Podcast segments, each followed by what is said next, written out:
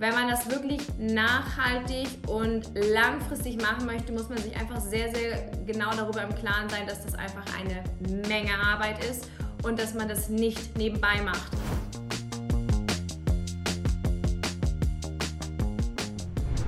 Hallo zusammen und herzlich willkommen bei der heutigen Ausgabe vom Bisfluencer Podcast. Wie ihr seht, wieder mit Video und mit einer bezaubernden Persönlichkeit, die mir gegenüber sitzt, nämlich die liebe Nina, aka Fashion Carpet. Herzlich willkommen. Ich freue mich sehr, dass du da bist. Vielen Dank für die Einladung. Ich freue mich auch dabei zu sein. Ja, und das sieht, wenn man sieht direkt, und das finde ich ja immer spannend an so Charakteren und Persönlichkeiten, man sieht direkt, dein Bildaufbau ist auch fashionable und lifestyleig mit so einem stylischen, glitzernden äh, äh, Mikrofon. Sieht richtig, sieht richtig stylisch aus. Ähm, ja, finde ich richtig cool. Spricht für dich. Deins kann wahrscheinlich mehr technisch, meins macht halt dann optisch mehr her. Also für die Technik lege ich nicht meine Hand ins Feuer. ja, geil. Du, ähm, Nina, ähm, lass uns einmal kurz zum Thema Style direkt. Ähm, ich denke mal, dass viele, die aus der Instagram- und Fashion- und Lifestyle-Szene kommen, ähm, dich eh schon kennen und ähm, für die ist dein Name auf jeden Fall ein Begriff. Ähm, erklär oder sag uns doch nochmal, stell dich nochmal kurz vor und erzähl du doch mal, wer du bist und was du machst, woher man dich vielleicht kennt. Ähm, und dann gucken wir uns mal gemeinsam deine Reise an ähm, und wo die dich hingeführt hat. Ähm, ja, ich freue mich, dass du da bist.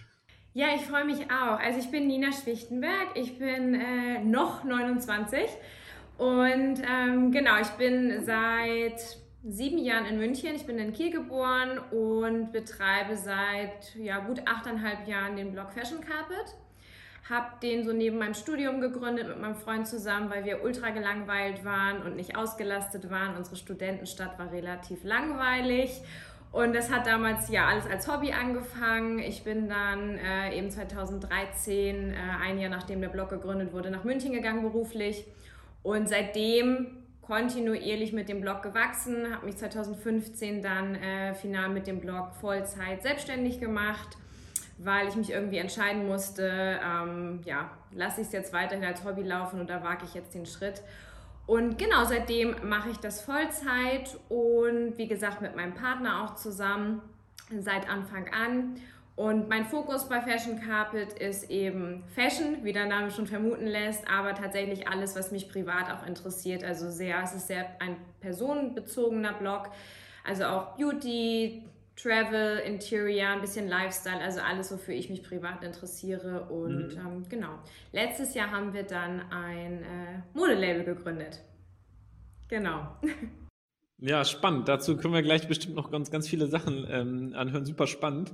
Ähm, das resoniert in mir total. Ich kann mich gut damit identifizieren. Ähm, A, wann hast, wann hast du Ge äh, Geburtstag? Wann wirst du 30? 9.3. nächstes Jahr im März. Okay, gut. Nee, dann bin ich äh, noch einen kleinen Tick äh, ähm, Jahr älter als du, aber ähm, ich bin ja auch so dann quasi gleiche, gleiche Altersklasse und witzigerweise ähm, ja auch ähm, so von der Berufsklasse ähnlich. Ich glaube, wir haben in, in der ähnlichen Ära angefangen, wenn man das so nennen kann, oder in der ähnlichen Zeitphase angefangen, äh, in den, um das Thema Influencer äh, Marketing oder im Influencer-Marketing zu arbeiten, weil ich weiß noch genau die Phase meiner Frau Joanna, die ihren Blog aufgebaut hat, das war, die hat auch irgendwie so ähm, vor acht, neun Jahren angefangen.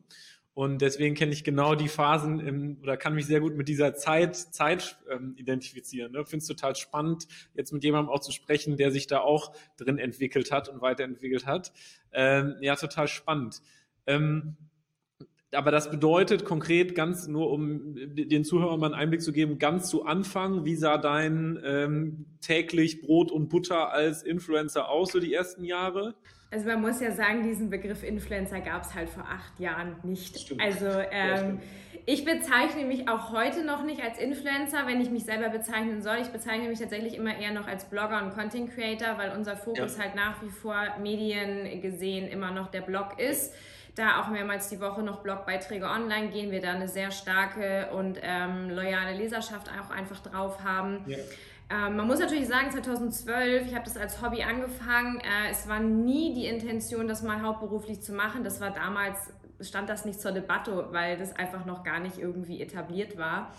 Und ähm, ja, ich habe das immer so der Laune herausgemacht, habe das dann auch irgendwie mal mehr oder weniger regelmäßig gemacht, je nachdem, wie viel Zeit ich eben auch neben meiner anderen damaligen Festanstellung hatte. Es war in den Anfängen ähm, natürlich auch, dass man viel ausprobiert hat. Auch auf Markenseite wurde viel ausprobiert. Mhm. Ähm, dass da Budgets geflossen sind, das war überhaupt gar kein Thema. Ähm, das war so, nein, dafür zahlen wir nicht. Was, was ist das so ungefähr? Und man hat dann tatsächlich, für mich war das aber immer okay, sich da so entwickelt. Und ich wollte ja auch, wie gesagt, das nie beruflich machen. Deswegen stand für mich da auch nie am Anfang im Raum, dass ich da jemals einen Cent mit verdienen werde. Ja. Ähm, ja, deswegen war das immer so hobbymäßig und eine sehr, sehr spannende Zeit. Ich habe 2012 schon gedacht, ich bin zu spät habe damals zu meinem Freund gesagt, ach, come on, ich lese schon seit drei Jahren Blogs, ich brauche doch jetzt selber keinen mehr machen, gibt doch schon alle wie Sand am Meer und ja, das war halt nicht der Fall. Also ja. mittlerweile gehöre ich zu den alten Hasen, glaube ich, und äh, bin sehr, sehr dankbar für die Reise, die ich bis hierhin machen durfte und äh, finde es mega spannend, wie sich die Branche entwickelt hat und ja. wie viel Potenzial da einfach drin steckt. Und ähm, ich meine, du als alter Hase hast ja auch schon, ich meine, du hast weit über 300.000 Follower auf Instagram, du hast die Reichweite wahnsinnig gut äh, äh, transferiert in ein anderes Medium, aber, und ich glaube, da bist du aus meiner Wahrnehmung einer der wenigen, die die den Blog wirklich noch als hochwertig redaktionelles ähm, Inhaltsmedium nutzen und die Inhalte, die ihr produziert, auch in Abgrenzung zu anderen Creatoren oder Influencern, sind ja wirklich auch in dieser, in dieser sehr hochwertigen, von der Bildsprache auch hochwertigen, stylischen Fashion-Richtung angesiedelt. Ne? Also du bist ja nicht so der einfache Content Creator, Influencer, der so ein bisschen Content macht, sondern ihr arbeitet ja auch wirklich für Firmen, produziert Strecken, produziert hochwertige Inhalte redaktionell, die von der Bildsprache eben auch so aus, aussehen, als hätte da jemand irgendwie so eine Leica M9 oder halt eine hochwertige Spiegelreflexkamera in der Hand. die haben wir auch in der Hand. Die Leica M9? Ja, nee, also ich weiß nicht, oh Gott, schieß ja, mich. Äh, aber ich glaube, ja, ich glaube, so ein geiles Leica-Ding hat er. Äh, hat er ja, ähm, er hat eine Leica und er hat auch eine, eine Nikon-Spiegelreflex. Ja, also wir haben beides. Ähm, ja, es ist tatsächlich so, wie du sagst, und das ist, glaube ich, auch meinem Background geschuldet. Also ich bin ja ähm, gelernte Redakteurin. Ich habe auch halt vorher in meiner Festanstellung bei Verlagen gearbeitet, in Moderedaktionen und hatte deswegen, glaube ich, auch immer den Anspruch, immer halt journalistisch arbeiten zu wollen. Ähm, das geht natürlich auf dem Blog viel, viel besser als jetzt auf beispielsweise einer Instagram-Plattform. Und diesen Anspruch halten wir halt nach wie vor einfach, weil die Leute das seit acht Jahren oder die Leser das seit acht Jahren gewohnt sind, das auch sehr, sehr wertschätzen. Ja. Und ähm, ja, ich glaube, mittlerweile hebt uns das auch von vielen ab, weil viele, glaube ich, einfach den Blog mittlerweile eingestellt haben, weil es natürlich auch verdammt viel Arbeit ist, ähm, redaktionelle Beiträge zu machen. Aber wir sind nach wie vor so, dass wir sagen, wir halten dran fest und wir, ähm, wir versuchen den Kunden das auch nach wie vor immer noch mal so ein bisschen an die Hand zu geben und zu sagen, okay, der Blog halt hat andere Qualitäten als jetzt ein Instagram-Post, gerade was die Langfristigkeit und Nachhaltigkeit angeht, gerade was mhm. SEO-Themen angeht, was die Verweildauer in Artikeln angeht. Ähm, genau, deswegen halten wir da nach wie vor dran fest. Okay. W wann hast du denn oder wie hast du diese, diese, diesen Shift wahrgenommen von Blogger entwickeln sich weg von Blogs und ähm, gehen nur noch auf Instagram, während gleichzeitig eigene Influencer entstehen, die nur ein Instagram-Profil haben? Ähm, was hast du in der Phase, wie habt ihr agiert, was habt ihr gemacht oder was hat das für eure Strategie bedeutet? Also ich glaube, angefangen hat das so 2017, 2018, mhm. dass es mehr geworden ist, dass Kollegen ihren Blog eingestellt haben, dass Instagram immer größer und relevanter geworden ist, äh, bei Kollegen, aber eben auch bei Marken. Ähm, wir haben damals natürlich auch überlegt, okay, wie, wie gehen wir mit dieser Marktentwicklung um, wie, wie ähm, lassen wir uns darauf ein. Ähm, ich habe halt von Anfang an gesagt, für mich ist es keine Option, den Blog aufzugeben, äh, weil mhm. wir einfach dafür stehen. Ähm, man muss aber natürlich aktuell sagen, dass in den letzten Jahren schon der Fokus von Kunden einfach auf ähm, Instagram auch lag und wir natürlich auch die Nachfrage des Marktes bedienen und natürlich ja. das umsetzen, was unsere Kunden von uns wünschen. Ähm, das ist halt einfach eine Sache der Professionalität und natürlich auch der Wirtschaftlichkeit, dass man sich da dem auch so ein bisschen anpassen muss. Nichtsdestotrotz ähm, ja, wird der Blog weiterhin gespielt und wird halt mittlerweile ähm, schwerpunktmäßig wirklich nur noch für die Leser geschrieben und weniger für die Marken, was ich aber auch sehr, sehr schön finde. Ähm, und das Wissen sehen wir anhand der Klickzahlen eben auch, dass die Leute das nach wie vor sehr zu schätzen wissen. Ähm, das heißt, wir haben da bei uns so eine Balance gefunden und es gibt uns natürlich auch die Möglichkeit, so ein bisschen unseren Workload zu shiften mhm. und ein bisschen flexibler zu gestalten, je nachdem, wie halt die Auftragslage ist. Ja, okay.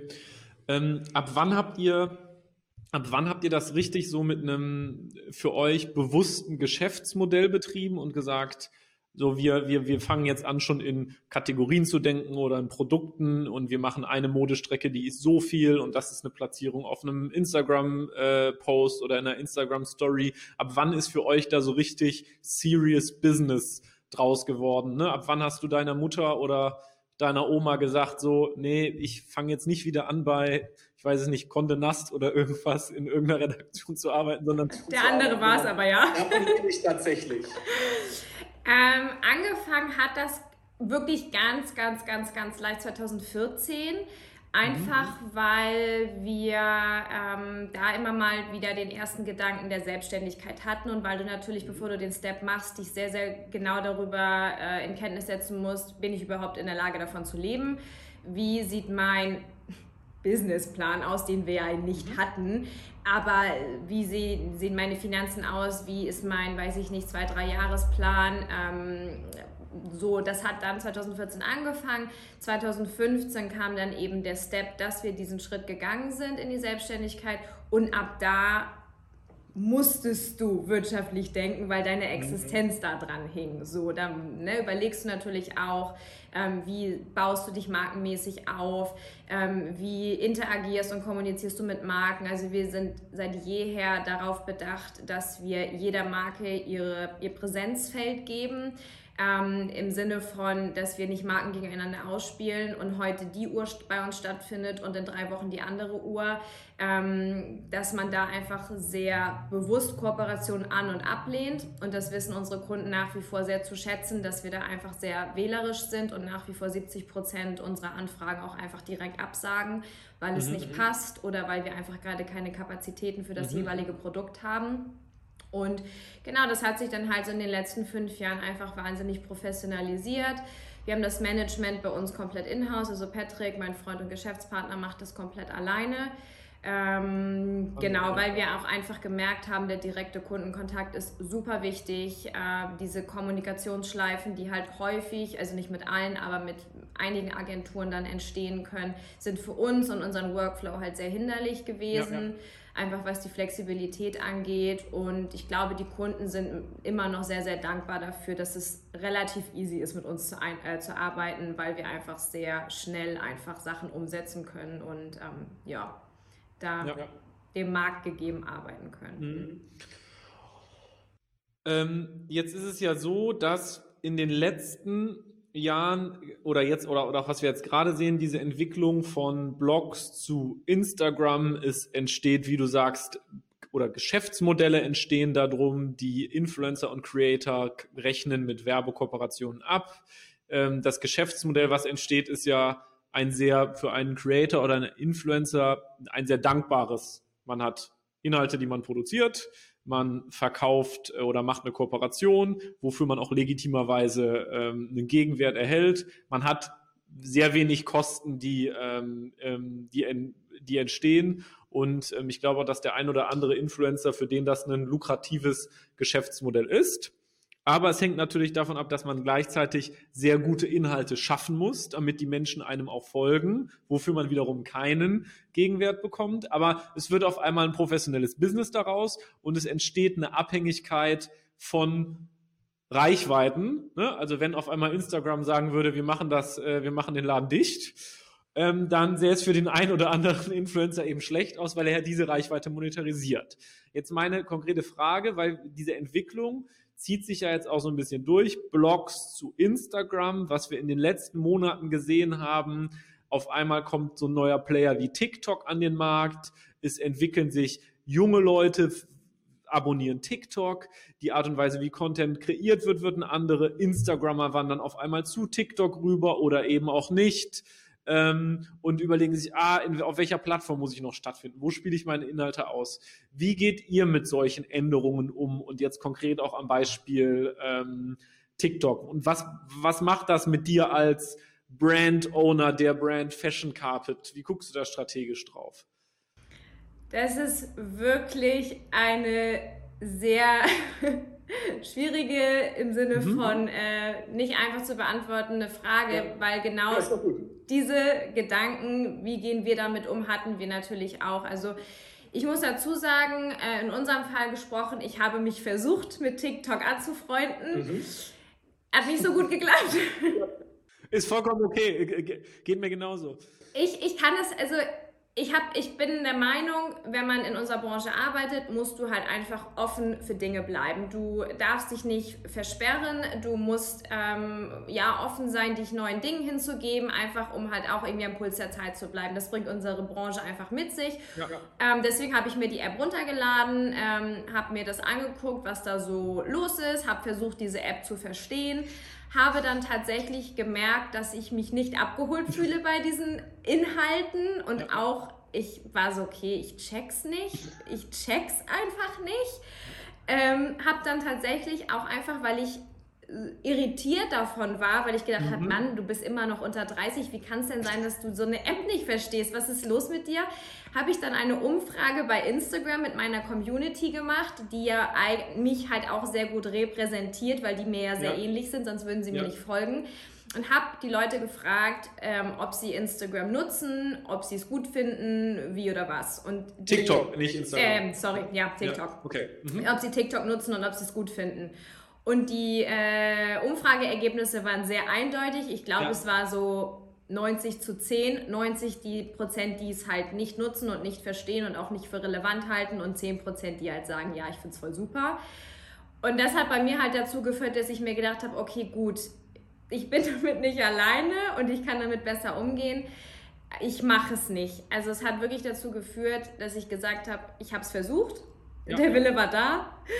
Aber mir gibt diese App zum Status quo einfach nichts. Ich hole mhm. mich bei den fühle mich bei den Inhalten nicht abgeholt. Ich sehe den Mehrwert da drin nicht. Ich muss auch sagen, ich hab, bin mittlerweile in einem Alter und in, einem Unter in der Unternehmensstruktur so, dass ich sage, ich habe keine Zeit, mir den ganzen Tag mhm. Planks anzugucken oder tanzende Leute. Ja. Ähm, ich habe mit anderen Problemen zu dealen den ganzen Tag und muss irgendwie mein Business am Laufen halten. Und das funktioniert halt nicht, wenn ich den ganzen Tag tanze oder Patrick irgendwelche Streiche spiele. Ähm, deswegen zum Status quo sind wir nicht so warm geworden, die App und ich. Es, ich bin gespannt, was sich entwickelt. Vielleicht ist es in einem Jahr auch anders.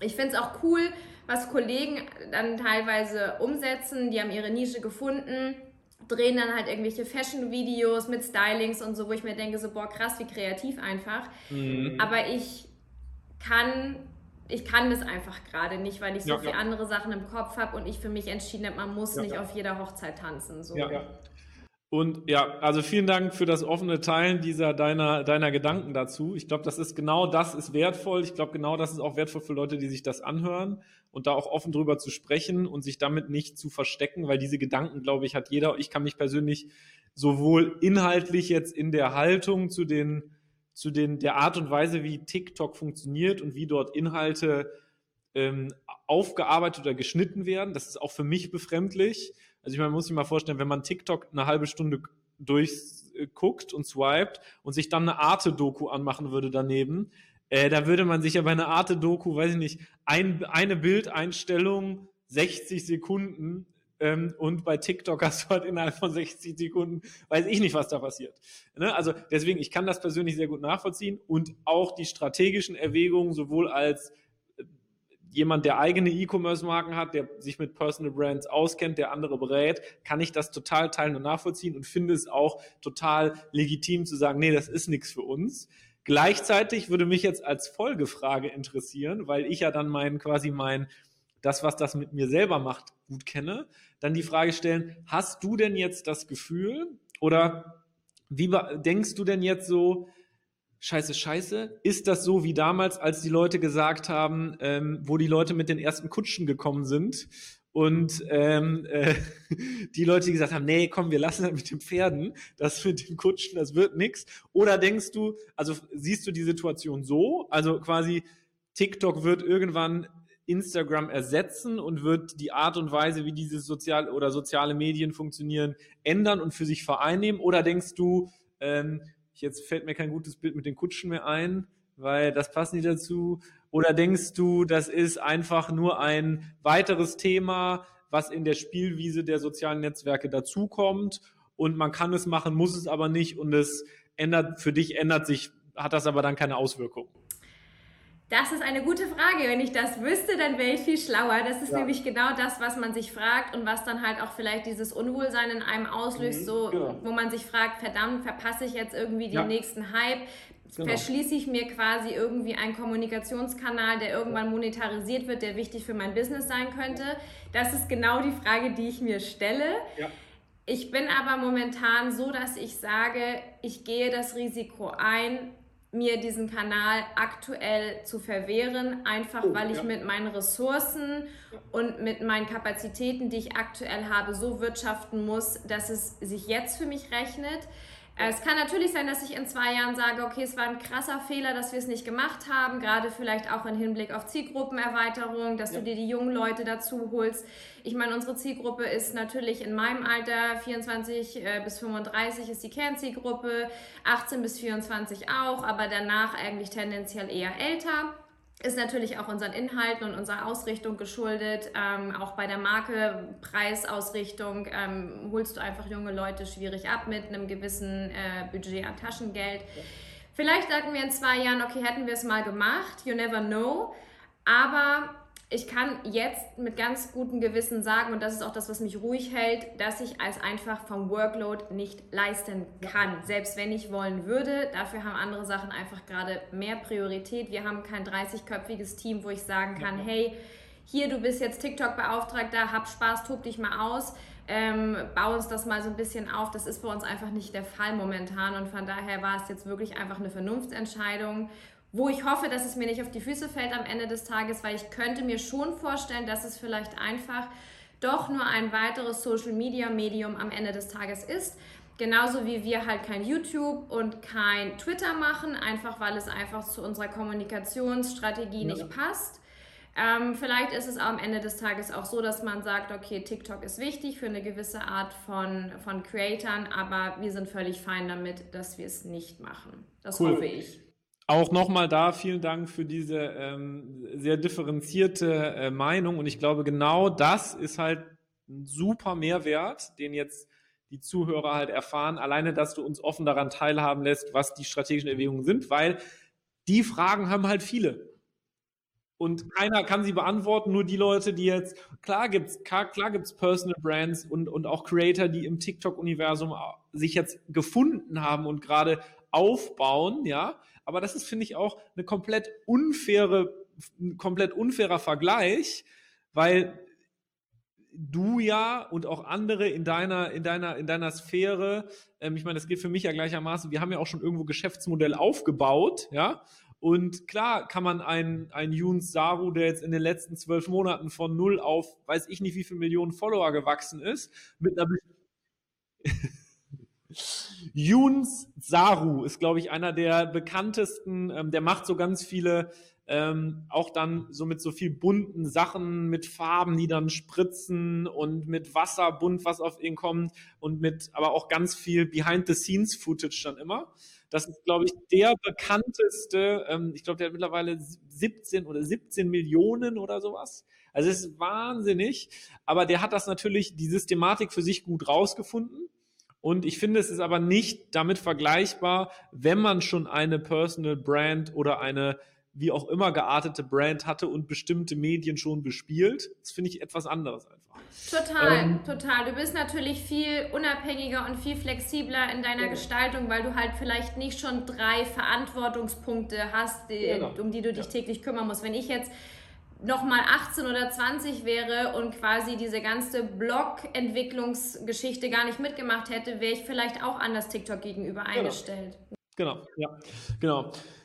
Ja, mega. Dann haben wir jetzt ja, also ich glaube, jetzt haben wir schon ganz gut ähm, oder ich, ich kann jetzt auch nochmal ganz gut verstehen, ähm, woher kommst du, was hast du gemacht, wie funktionierte oder wie funktioniert dein Geschäftsmodell als Influencer und Personal Brand. Aber jetzt habt ihr euch ja unternehmerisch und strategisch enorm weiterentwickelt. Ähm, kannst du mal erzählen, was da passiert ist und was die, ähm, die Erwägungen und Gedanken dazu waren? Ja, also bei uns ist halt schon jeher immer der Gedanke da gewesen, dass wir uns möglichst breit aufstellen möchten. Ich fühle mich einfach nicht wohl damit, wenn ich sagen muss, was du vorhin auch schon meintest, dass man von einem einzigen Social-Media-Kanal mhm. abhängig ist. Ich, ähm, das bereitet mir ehrlicherweise schlaflose Nächte, mhm. weil ich das einfach nicht nachhaltig finde. Und deswegen haben wir von Anfang an gesagt, wir versuchen uns verschiedene Standbeine zu ermöglichen. Da gehört eben auch der Blog dazu, da gehört Instagram dazu, da gehört dazu, dass wir für Marken Content kreieren, ähm, dass Patrick als Fotograf arbeitet, dass wir ein bisschen im Consulting-Bereich was machen. Und vor vier Jahren, also 2016, kam das erste Mal die Idee auf, eine Produktmarke zu machen, also wirklich mhm. was Haptisches zu haben. Und die Idee damals war tatsächlich eine Schuhmarke. Und okay. äh, wir haben zweieinhalb Jahre an dieser Marke gearbeitet, haben sehr viel Zeit, sehr viel Energie und auch am Ende des Tages Geld in diese Marke gesteckt. Ähm, und mussten nach zweieinhalb Jahren feststellen, dass wir es nicht auf die Reihe kriegen. Mhm. Einfach weil wir keinen Produzenten gefunden haben, der unsere Qualität so liefern kann, wie mhm. wir es mhm. wollten. Weil wir seit schon immer eigentlich einen sehr, sehr hohen Qualitätsanspruch äh, haben an das, was wir machen, an uns selbst. Und ich halt immer gesagt habe, wenn wir eine Produktbrand gründen, die auf meiner Personal Brand irgendwo mhm. aufbaut, mhm. dann brauchen wir ein Produkt, was von A bis Z perfekt ist, weil ich kann mhm. nichts vermarkten, was ich nicht gut finde, wo ich sage, ja, aber. Ähm, und es gibt halt auch keine zweite Chance für den ersten Eindruck. Und das Problem ist halt einfach, beziehungsweise das Schöne auch ja irgendwo ist, dass die Leute natürlich dich mit dieser Marke sehr in Verbindung bringen, bedeutet aber auch, sobald halt irgendwas nicht gut läuft, bist du halt irgendwie der erste Ansprechpartner und nicht halt irgendwo ja. ein anonymer Kundenservice, sondern dann ist es so, hey Nina, ich finde das und das blöd und das und das finde ich nicht gut. Und deswegen haben wir damals nach zweieinhalb Jahren gesagt, das funktioniert nicht, wir stanzen diese Idee ein. War ehrlicherweise sehr ernüchternd damals und auch irgendwie weniger, ja, wenig motivierend. Ähm, haben dann ein halbes Jahr wirklich gar nichts gemacht. Ich habe gesagt, ich brauche erstmal Freiraum, ich brauche Luft in meinem Kopf, ich ähm, muss mit dieser ganzen Produktgeschichte irgendwie erstmal abschließen. Und dann Ende 2000 oder im Sommer 2018 habe ich dann zu Patrick gesagt, okay, hör zu, mir kribbelt es irgendwie in den Fingern. Ich bin nach wie vor der Meinung, wir müssen irgendwie uns noch ein zweites oder drittes Standbein aufbauen, was auch irgendwie, ich sag mal, ein bisschen Social Media unabhängiger ist mhm. und habe dann gesagt, scheiß auf Schuhe, wir machen Klamotten. Ähm, man muss auch ehrlicherweise sagen, rückblickend, ich bin immer so, ich denke mal, wenn irgendwas nicht funktioniert, dann hat das am Ende des Tages schon einen Grund, warum es nicht so ist. Ich glaube da immer ganz fest dran und so war es bei den oh. Schuhen auch. Ja, ist auch irgendwie. Irgendwie fügt sich das alles, auch wenn man es vielleicht zum Status quo nicht sehen kann.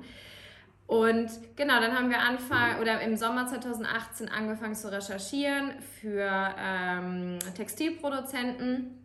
War echt schweineschwierig. Ich glaube, mhm. ich habe ein halbes Jahr wirklich täglich nach Produzenten recherchiert.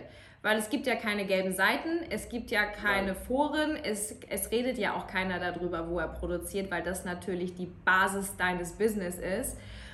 Und ich habe wirklich sehr, sehr viel recherchiert und habe dann irgendwie es geschafft, vier oder fünf Produzenten anzuschreiben, von dem ein einziger geantwortet hat. Mhm. Und dann war Patrick so, okay, egal, wir machen jetzt Nägel mit Köpfen, wir fliegen da jetzt hin und lernen den kennen, weil eine andere Wahl haben wir nicht und dann gucken wir, was passiert.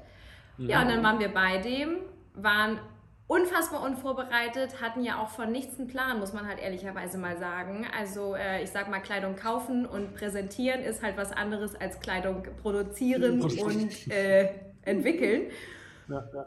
Und ja, dann haben wir mit fünf Stunden saßen wir de mit dem in einem Meeting. Äh, rückblickend bin ich echt so, dass der uns nicht rausgeworfen hat. Also wirklich, wirklich sehr geduldig. Und dann haben wir irgendwie unsere erste fünfteilige Kollektion angestoßen, haben unsere ersten Samples bekommen, die erstaunlicherweise schon relativ gut waren, was nicht selbstverständlich ist bei, bei äh, Sampling-Runden, mhm. bei Klamotten. Und äh, ja, dann war so, okay, los geht's. Und das war dann irgendwie, glaube ich, im Januar 2019. Und dann wussten wir, okay, oh. es wird konkret haben dann äh, noch ein halbes Jahr im Background gearbeitet und haben dann im Juli 2019 die Marke gedroppt. Und ähm, ja, rückblickend waren wir sehr naiv, kann ich sagen. Okay, das ist ja natürlich jetzt nochmal Wahnsinn. Okay, das ist dann natürlich jetzt nochmal eine komplett neue Dimension, weil ihr habt das erste Mal dann das, was ihr als Geld wahrscheinlich erwirtschaftet habt, auf einmal muss man dann ja irgendwie, man hat ja dann sogenannte MOQs, Minimum Order Quantities und muss halt irgendwie dem, äh, dem Produzenten dann 20, 30, 50, 100, 2000 und das ist ja oft der, der, der, der Punkt, warum kleine Labels scheitern oder auch daran scheitern, ähm, ein profitables Modell aufzubauen, weil die Ordermengen so ähm, ähm, die Ordermengen ab, dass es sich rechnet, halt groß sind und man die einfach am Anfang nicht bezahlen kann. Das heißt, ihr musstet dann für fünf Kollektionsteile so und so viele Artikel erstmal Geld in die Hand nehmen und natürlich auch ein riesiges Invest. Ne? Das ist natürlich schon ein Risiko, auf was ihr gegangen seid. Definitiv. Also ich muss ja. sagen, ähm, wir haben uns natürlich in den letzten Jahren, in denen wir halt Geld verdient haben, ich liebe es halt zu sparen. Ich, mhm. mich macht das irgendwie ruhig im Herzen, wenn ich mhm. weiß, okay, ich habe was auf der hohen Kante und bin auch für schlechte Zeiten gewappnet. Ähm, und das war tatsächlich die Möglichkeit, die uns natürlich dann das ja hat wahr werden lassen, dass wir dieses Label haben gründen können, weil wir halt einfach ähm, finanziell gespart haben und finanziell halt das leisten konnten. Aber es war natürlich schon so, okay, gut, wir müssen jetzt hier schon im mittel- bis höheren fünfstelligen Bereich etwas investieren, weil ähm, Kleidung zu produzieren ist wahnsinnig kostspielig und ja. Kleidung die Kosten, die dahinter stecken, haben nichts mit den Preisen zu tun, die wir von den großen Ketten kennen, die dann am Ende im Laden hängen. Also das hat wirklich mit der Realität gar nichts zu tun. Und für uns stand halt auch von Anfang an fest, wir produzieren in Europa. Mhm. Einfach damit wir ähm, gewisse Standards haben, damit wir Mindestlöhne haben, damit wir Qualitäten haben, damit wir hinfliegen können, damit wir eben auch einfach mal in Flieger steigen können, die Produktionsstätte besichtigen können. Das ist uns halt auch heute nach wie vor wichtig. Wir kennen jeden Produzenten selbst und wir waren in jeder Produktionsstätte einmal, damit wir wissen, wo und von wem die Kleidung gefertigt wird. Mhm. Und das bedeutet natürlich aber auch, dass du gewisse ja, Produktionspreise einfach hast, weil du in Europa einfach andere Löhne hast. Und ich bin nach wie vor immer noch ähm, der Meinung, dass da noch viel mehr Aufklärungsarbeit geleistet wird, weil die Leute möchten immer Made in Europe, Made in Germany, ähm, alles, was sich halt gut für das eigene Selbstbefinden anhört. Aber ja. viele sind halt leider nach wie vor nicht bereit, den Preis dafür zu zahlen. Und gerade auch was die Stückmengen angeht, da brauchst du halt als kleines Label, kommst du um Europa nicht rum, weil nach Asien brauchst du nicht gehen. Da fängt es halt irgendwie im Zehntausender-Bereich an. Ähm, und das ist einfach nicht realistisch. Also das ja. ist auch nicht nachhaltig. Wir haben auch gesagt, gerade wenn du ein Label startest, du musst ja erstmal überhaupt die Kaufkraft dahinter sehen, weil ich sag mal, ein Herzchen zu verteilen auf Instagram, kostet die Leute nichts und es ist was komplett anderes, als zu sagen, okay, hey, hier ist ein Produkt und du musst es kaufen, du musst dein Gehalt oder dein Erspartes dafür aufwenden. Das heißt, du kannst halt nicht deine Likes unter einem Foto äh, als Sales hochrechnen in einem Online-Shop, wenn du ein Label machst. Und deswegen war für uns halt am Anfang auch erstmal wichtig zu wissen, dass wir uns an die Stückmengen herantesten, erst auch mal gucken, was wollen die Leute überhaupt, ähm, was, was kaufen sie am Ende des Tages, worauf legen sie Wert und deswegen machen wir heute auch nach wie vor immer noch limitierte Kollektionen, einfach weil wir es nicht gut finden, dass der Markt von Masse überschwemmt ist. Ähm, wir möchten, dass die Leute bewusst kaufen, dass sie auch wissen, das Stück ist wirklich limitiert und wenn es weg ist, dann ist es weg einfach so eine Art Wertschätzung auch, dass, ne, dass man sagt, okay, ich gönne mir das jetzt und ich warte nicht, bis der nächste Sale kommt und mhm. ähm, genau, so arbeiten wir da.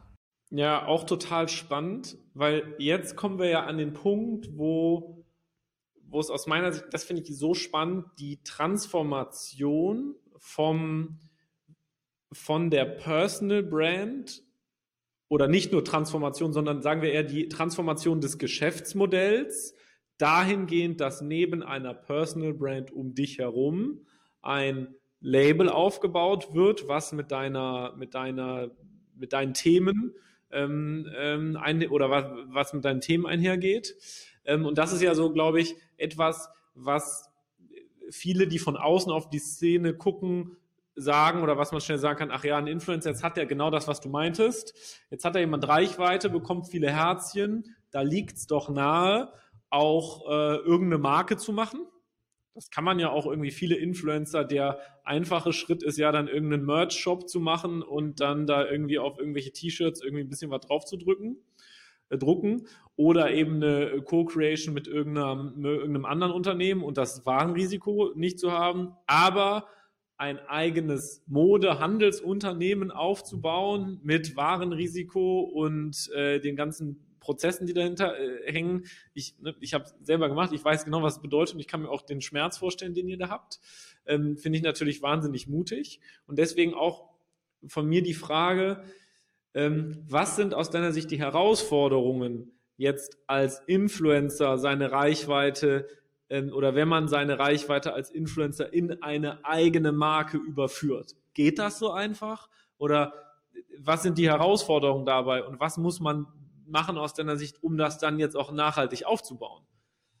Also es ist natürlich immer die Frage, was für eine Brand will ich aufbauen? Will ich wirklich so ein Merch machen, wie, wie du es mhm. gerade erzählt hast? Ich meine, dann das ist aus meiner Sicht, glaube ich, ich glaube, das muss man auch nochmal noch mal klären. Das ist für mich dann eigentlich gar nicht der Aufbau einer, einer neuen losgelösten Marke, sondern eher eine Monetarisierung der bestehenden Reichweite irgendwie. Ne? Exakt, so sehe ich das auch. Das ist natürlich ein komplett anderer unternehmerischer Ansatz, als jetzt wirklich was losgelöstes zu machen. Für uns war halt von Anfang an klar, wir wollen was losgelöstes machen, deswegen mhm. heißt die Marke auch nicht Nina, sondern Ayen oder nicht Fashion Carpet, sondern Ayen. Ähm, man hat natürlich sehr, sehr, sehr viele Stolpersteine, über die man drüber fallen kann auf diesem Weg. Mhm.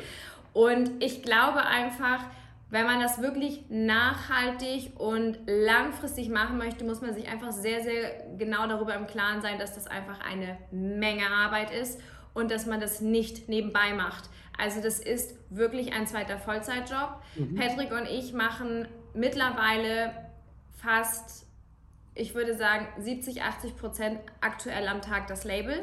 Ja, Einfach, weil da natürlich auch ganz andere Arbeitssteps notwendig sind, als jetzt bei einem Instagram-Post oder einem Blog-Post schreiben, ja. da bist du viel schneller in einer Routine drin. Man ist in dem Luxus bei, beim Bloggen und Social Media, was du vorhin auch schon meintest, dass man eigentlich nichts auszustehen hat. Du bist für dich, du kannst dich sehr, sehr gut selber verwalten. Wenn du gut mit deinen Kunden bist, dann hast du eigentlich ein sehr, sehr, ich sag mal, einfaches und angenehmes Arbeitsumfeld. Aber bei einem Label hast du halt sehr, sehr viele Leute, von denen du abhängig bist. Und das fängt halt ähm, schon bei den Produzenten an, weil wenn der Produzent dir nicht gut gewillt ist und sagt, ja, aber du bist ein kleines Label und ähm, ich habe jetzt aber hier einen Großkunden, ich schiebe dich mal halt drei Wochen nach hinten in der Produktionslinie, dann stehst du halt da. Und das geht natürlich weiter von der Logistik. Du musst ähm, die Versandkosten mit einplanen, äh, auch ins Pricing, in die Margen. Dann kommt natürlich dazu, dass ähm, ein Online-Shop 24-7 offen hat ein Instagram-Account natürlich auch, aber trotzdem sind die Kunden 24-7 in der Lage, halt irgendwie auf dein Business zuzugreifen. Man muss sich darüber im Klaren sein, dass der Kunde König ist, also das Kundenservice halt einfach jeden Tag zu bewältigen ist. Machst du jetzt oder jetzt Kundenservice, Customer Care und alle quasi After Sales Prozesse macht ihr auch ähm, ähm, selber in Person? Ja, also wir haben, wow. wir machen, wir machen wirklich zum Status quo alles in-house. Also wow. wir machen Shop in-house. Ähm, also ich pflege die Produkte selber ein, ich schreibe die Artikeltexte für die Produkte wow. selber, ich mache den Bestand. Ähm, Patrick macht viel Logistik, also wirklich ähm, Verwaltung von äh, Versand, sich mit Zoll rumschlagen, sich äh, mit den Abrechnungen von den Produzenten äh, beschäftigen. Ähm, den Kundenservice haben wir tatsächlich bei uns im Team an unsere Mitarbeiter ausgelagert, aber in-house halt. Wir machen Wie viele Mitarbeiter habt ihr jetzt dann quasi schon für das Label? Für das Label selber zwei. Also mhm. wir haben eine Werkstudentin, die macht ähm, bei uns eben den Kundenservice und ähm, hilft mir teilweise auch beim äh, Aufbereiten der Ware, ähm, beim Verpacken. Also verpacken tu meistens ich. Wahnsinn. Also wenn wir halt einen Lounge haben, dann stehe ich halt schon gut und gerne mal zehn Stunden im Lager und verpacke die Pakete. Ähm, deswegen, das meine ich, das macht sich nicht nebenbei. Und natürlich kannst du dir ein Logistikunternehmen nehmen. Er ist halt einfach auch eine Budgetfrage gerade am Anfang. Und man muss auch sagen, ähm, ich bin halt ein Kontrollfreak. Ich will halt, dass die Pakete so aussehen, wie ich das möchte, wenn sie hier unser Lager verlassen. Und ähm, ich mal halt auch auf, jede, auf jeden Lieferschein ein Herzchen mit der Hand drauf. Das sind halt so die Feinheiten, wovon du dich dann bei anderen Brands abhebst. Und ja, deswegen, und dann haben wir noch eine äh, Mitarbeiterin für unser Design und Product Management. Die haben wir jetzt seit einem halben Jahr. Ein Jahr lang habe ich das Design und Product Management alleine gemacht und ich bin nicht gelernte Designerin, muss ich dazu sagen. Jetzt schon? Mm, nee, also ich würde mich nie als Designerin bezeichnen, das steht mir nicht zu. Und wir haben halt Anfang des Jahres habe ich zu Patrick gesagt, hör zu Patrick, ich komme an meine Grenzen, ich kann nicht mehr, ich, ich, mir fehlt die Kraft ehrlicherweise mhm. und mir fehlt auch ehrlicherweise einfach das Know-how. Mhm. Und ich mhm. habe halt zu ihm gesagt, wir haben zwei Optionen. Entweder wir fahren das jetzt so weiter und sind uns aber darüber bewusst, dass wir die Marke nicht so voranbringen können, wie wir es eigentlich möchten, weil wir einfach die Ressourcen nicht haben.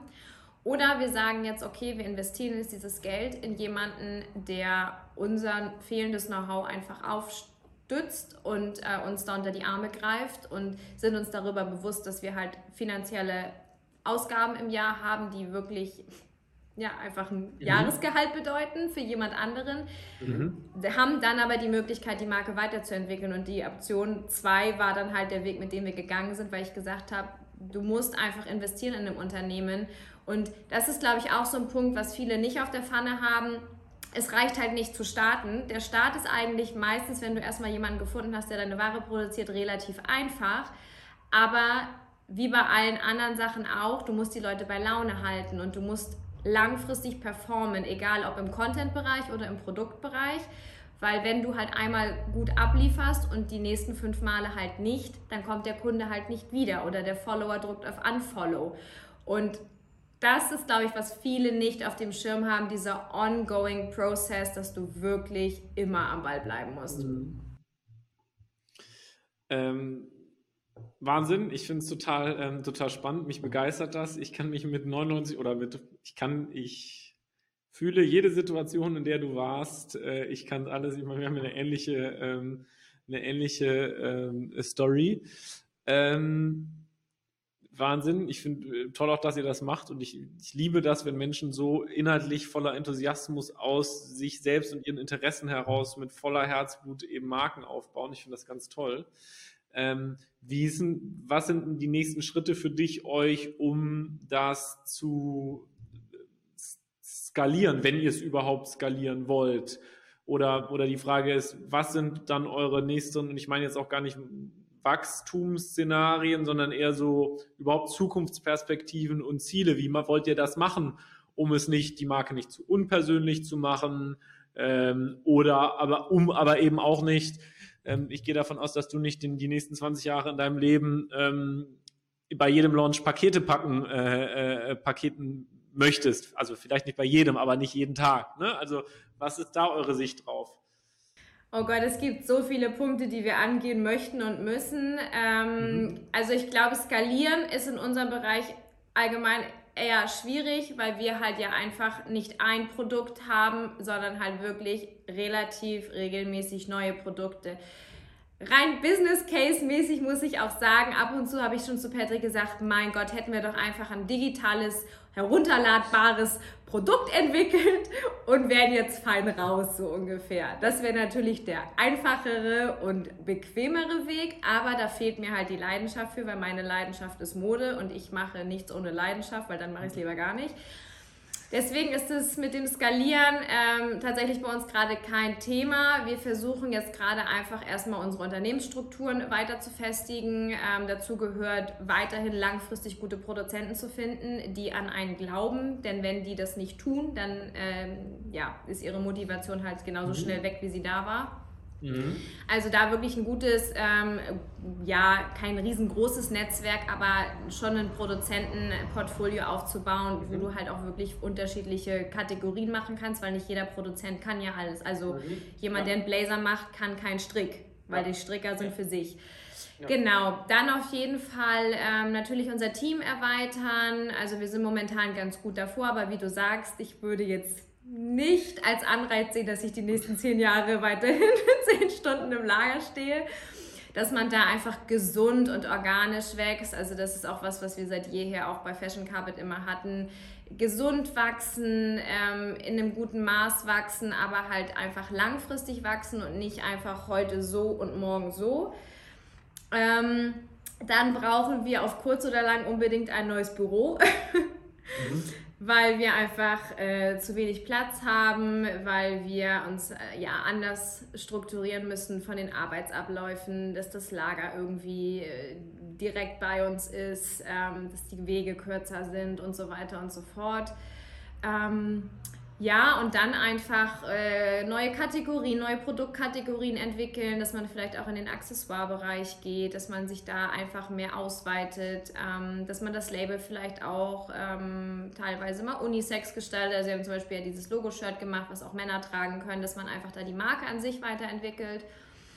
Und mein Traum wäre natürlich irgendwann mal ein Store. Mhm. Also jetzt nicht zu Corona-Zeiten, aber halt irgendwann mal. Mhm Einfach weil wir im Sommer einen Pop-Up-Store hatten und das Feedback extrem gut war und ich glaube, wir uns einfach in der Produktqualität und auch in einem Produktpreissegment bewegen, wo Anfassen halt einfach extrem wichtig ist. Das Feedback kriegen wir regelmäßig von unseren Kunden, dass sie halt sagen, boah krass, das ist das schönste Kleid, was ich jemals bestellt habe oder ich muss es leider retournieren, weil es mir nicht passt, aber die Qualität ist der Hammer und der Preis ist gerechtfertigt, wo wir halt einfach merken, okay, wir geben uns schon sehr viel Mühe, die Produkte hochwertig äh, online zu zeigen und in Szene zu setzen, aber die Sachen anzufassen ist halt einfach nochmal was anderes. Mhm. Ja, und ansonsten, ja, ich glaube, das sind erstmal genug Baustellen.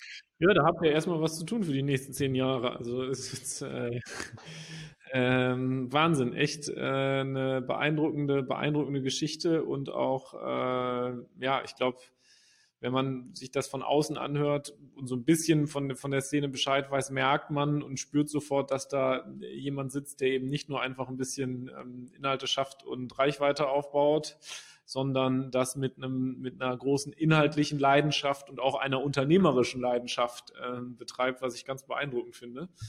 Ähm, deswegen, ähm, das hat ähm, großen, großen, großen Spaß gemacht. Ich habe ganz viel mitgenommen, ganz viel gelernt. Ähm, das glaube ich nicht, du weißt doch alles schon. Du hast doch alles selber schon durchgemacht. Das finde ich mega beeindruckend. Ja, aber ich, ich, äh, äh, man nimmt ja immer wieder von den persönlichen Haltungen anderer und was, was Individuelles mit, ne? okay. was einen, einen selbst bereichert. Klar kann ich jetzt mir so ein bisschen, oder nicht nur ein bisschen, sondern mir höchstwahrscheinlich sogar sehr, sehr, sehr, sehr, sehr genau erahnen, ähm, was bei euch jetzt Herausforderungen sind und habe viele der Schritte, die jetzt euch bevorstehen. Ich meine, ich, Johanna und ich eine aus einem persönlichen Blog eine persönliche Marke aufzubauen, die man dann noch skaliert. Ähm, ich, wir wissen es genau selber, wenn im irgendwas, und wir verschicken ja hunderttausende Pakete, ähm, wenn einem was auf die Füße fällt und im Kundenservice und dann man es am Anfang selber gemacht hat und man dann aber auf einmal nicht mehr einen Entschuldigungsbrief, sondern hunderte oder vielleicht ein paar tausend Tickets im Kundenservice hat was das bedeutet und was für ein Schmerz das auch dann bedeutet, wenn man mit der Marke persönlich verwoben ist und man es aber dann auch in den Prozessen Abläufe braucht, wo mehrere Menschen daran arbeiten. Ich kenne, ne, da kenne ich ganz viel, aber das andere ist ja das Spannende immer, wie Menschen das persönlich ausfüllen und wie sie ganz alleine und individuell ihren Weg gehen. Und ich finde das äh, ganz toll bei euch zu sehen. Und ich glaube, da kann man ähm, total viel äh, mitnehmen und lernen. Und ich wünsche euch auf jeden Fall alles, alles ähm, Gute für die Zukunft und viel Erfolg unternehmerisch und natürlich auch in, was mir ganz wichtig ist, in erster Linie ganz viel Spaß bei den Dingen, die ihr macht, weil ich glaube, das ist ähm, nach wie vor eins der wichtigsten, der, der wichtigsten Sachen überhaupt, weil sonst kann man es auch alles, äh, alles bleiben.